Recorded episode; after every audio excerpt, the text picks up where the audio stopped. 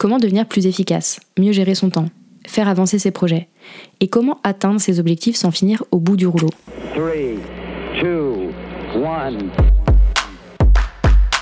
Tu écoutes Bye Bye Procrastination, le podcast qui t'aide à devenir maître de ton temps, à booster ton succès et à créer plus de sérénité grâce au pouvoir de l'organisation. Je suis Claire, coach en organisation et en efficacité. Ma mission, permettre aux entrepreneurs de réussir sans se cramer en les aidant à construire une organisation simple et efficace. Dans ce podcast, seul ou avec mes invités, on parle de productivité, de gestion du temps, de motivation et d'entrepreneuriat, et je te partage les meilleurs conseils pour faire passer ton organisation et ton business au niveau supérieur. Alors si tu cherches comment dire ciao à la charge mentale et atteindre tous tes objectifs sans te sacrifier, tu es au bon endroit. Il y a quelques jours, je suis intervenue sur un podcast sur la thématique de la gestion du temps. Et on m'a posé cette question. C'est quoi les méthodes faciles pour mieux gérer son temps? Sauf que cette question, pour être honnête, je ne sais pas y répondre. Évidemment, je connais plein de méthodes et d'outils qui permettent de mieux gérer son temps, d'éviter d'en perdre et de sortir de la surcharge. Mais me demander les méthodes faciles pour gagner du temps, c'est un peu comme rentrer chez un médecin et lui demander de but en blanc c'est quoi le médicament qui me fera aller mieux, sans prendre le temps de décrire ses symptômes ou de laisser quelques minutes au médecin pour vous ausculter. Il y a assez peu de chances que ce médecin, aussi doué soit-il, vous sorte le médicament miracle qui vous soignera. Dans le meilleur des cas, vous allez vous retrouver avec un médicament contre la toux alors que vous avez un panari. Si je te raconte ça, c'est parce qu'on saute souvent sur les méthodes les plus évidentes quand il s'agit de productivité, alors que les causes du manque de temps ou de la surcharge sont souvent beaucoup plus profondes que ça. Il faut vraiment imaginer le manque de temps comme un iceberg. Il y a les parties évidentes que l'on voit et les causes réelles du manque de temps qui sont souvent cachées sous la surface et qu'on a tendance à ne pas voir. Parmi toutes les causes possibles de la surcharge chronique quand on est entrepreneur, il y en a une dont on parle assez peu, c'est la rentabilité. Il était donc temps que je vous parle de rentabilité sur le podcast, d'autant que c'est un sujet qui revient régulièrement dans les discussions que j'ai avec mes coachés. La rentabilité, Kesako. A priori, rien de sorcier, pas besoin de faire bac plus 18 pour savoir qu'une entreprise ou une offre rentable en business, c'est quand ton entreprise ou ton service te rapporte plus que ce qu'il te coûte en ressources. Jusque-là, tout va bien. Mais toute la subtilité de la rentabilité, selon moi, elle est dans les ressources, justement, dans le terme de ressources. Je pense que je l'ai déjà dit, mais si on schématise, en tant qu'entrepreneur et en tant qu'humain aussi accessoirement, on a trois grandes ressources à gérer. L'argent, c'est la plus évidente, l'énergie, c'est ce qui te permet de te mettre en action, et le temps. Quand on démarre en tant qu'entrepreneur, on fait souvent deux grosses erreurs. La première, c'est de ne pas prendre le temps de se pencher sur cette question de la rentabilité dans son business et dans ses offres.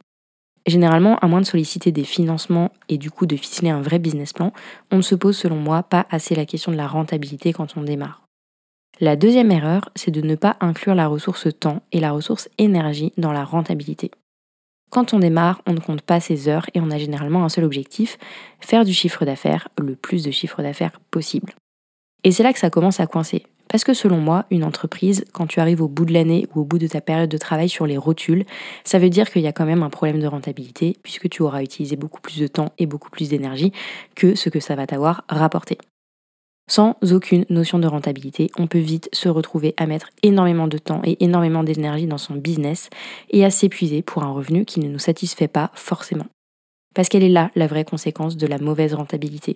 Tu vas vite t'enfermer dans une double peine. Tu travailles beaucoup et en même temps, tu ne vis pas très bien ton activité.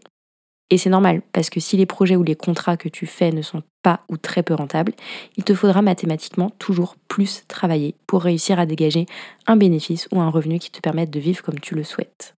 Le chiffre d'affaires est donc loin d'être le seul indicateur à regarder pour jauger de la réussite d'un business ou d'un entrepreneur. Négliger la rentabilité, c'est se préparer à être dans une roue de hamster pour des mois, voire des années. Parce que oui, la rentabilité a vraiment un impact direct sur le temps et l'énergie que tu vas devoir investir dans ton business pour le développer et pour en tirer un revenu qui te permette d'avoir le style de vie que tu veux. Je vais te raconter l'histoire d'une de mes clientes pour que tu vois encore plus précisément l'impact de la rentabilité sur ta gestion du temps et sur ton équilibre pro-perso. On va appeler cet entrepreneur Marion parce qu'on rigole pas avec la confidentialité des coachings ici. Donc Marion est consultante et formatrice sur un marché de niche. Quand on démarre le coaching ensemble, le constat, il est relativement simple. Elle travaille 60 heures par semaine, elle a très peu de temps pour elle. Et au-delà du temps, elle est très peu disponible mentalement dans sa vie personnelle parce qu'elle a tout le temps une moitié de sa tête encore dans son business et dans ses projets. Les week-ends, c'est un concept abstrait. C'est le moment où ses clients la laissent enfin tranquille et donc elle utilisait ce temps pour faire toutes les tâches qu'elle n'avait pas le temps de faire en semaine, comme la facturation, la comptabilité et mille autres petites choses. Et en même temps, elle avait du mal à se dégager un revenu correct de son activité. Beaucoup de travail d'un côté, des revenus insuffisants de l'autre, pas vraiment la définition de la Dolce Vita. Or, on en parle peu, mais c'est la réalité d'énormément d'entrepreneurs qui, même en faisant de jolis chiffres d'affaires ou en travaillant énormément, se retrouvent parfois dans des situations comme celle-ci. Mais revenons à Marion. On commence le coaching donc, et en faisant un audit de son business, en creusant la problématique de la surcharge, on se rend compte qu'elle est face à deux problèmes. Le premier problème, c'est qu'elle passe son temps sur des actions qui ne lui rapportent rien ou pas grand-chose. Comme par exemple aider gratuitement des personnes qui ne sont pas dans sa cible. Alors je te dis pas qu'il faut jamais aider son prochain et qu'il faut pas répondre aux messages des personnes ni commencer à facturer chaque petite interaction. Mais à moins que tu sois subventionné et que ce soit ta mission d'aider les gens gratuitement, à un moment, tu ne peux pas passer tes journées à donner des conseils gratuits à des gens qui viennent te poser des questions. C'est tout simplement pas viable sur le long terme en termes de business. Donc premier problème, elle passait beaucoup trop de temps à répondre à ces demandes. Autrement dit, elle investissait son temps et son énergie dans des actions qui n'étaient pas rentables puisqu'elle utilisait des ressources pour des actions qui en soi ne lui rapportaient rien. Le deuxième problème qu'on a identifié, c'est que les projets, ou en tout cas certains des projets qu'elle faisait avec ses clients, n'étaient pas vraiment cadrés et qu'elle y passait systématiquement plus de temps que prévu, à force d'aller-retour, sans renégocier le tarif initial. Résultat, au lieu de passer deux jours pour livrer le projet, elle en passait deux fois plus. Autrement dit, les projets qu'elle vendait, à la fin, quand on faisait le bilan, n'étaient pas rentables. Alors ça arrive à tout le monde de sous-chiffrer un projet ou une prestation. Mais quand c'est systématique ou presque, ou en tout cas qu'on ne fait pas attention à la rentabilité de ce qu'on vend, on peut vite se retrouver dans un business qui nous épuise. Je voulais te donner l'exemple de Marion parce qu'il souligne parfaitement les problématiques de rentabilité que je retrouve régulièrement chez les entrepreneurs que j'accompagne. Mais je te propose d'aller encore un petit peu plus loin on va creuser et on va voir ensemble 5 problèmes qui t'empêchent peut-être de créer un business rentable et qui t'enferment donc dans la surcharge, qui t'enferment dans la roue de hamster.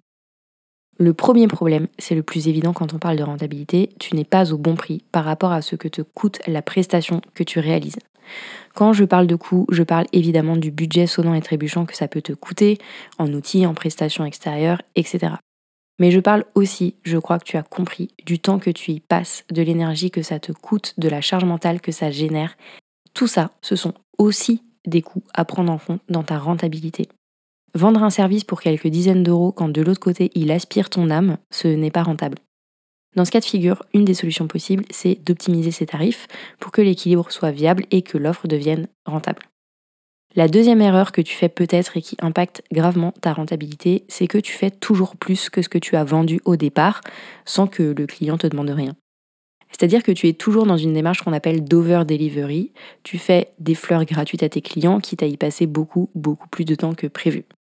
En fait, tu vends un petit peu une tarte au citron meringuée alors que à la base, on te paye le prix d'un croissant.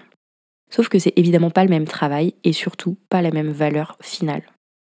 Comme dans le premier cas, même si les causes sont un petit peu différentes, tu finis par sous-facturer tes projets et tes prestations et par être le grand perdant ou la grande perdante de l'histoire. Prendre soin de ses clients, aller au-delà de leurs attentes, ce sont des pratiques qui sont généralement rentables sur le long terme parce qu'elles te permettent de créer de la fidélisation et de la recommandation.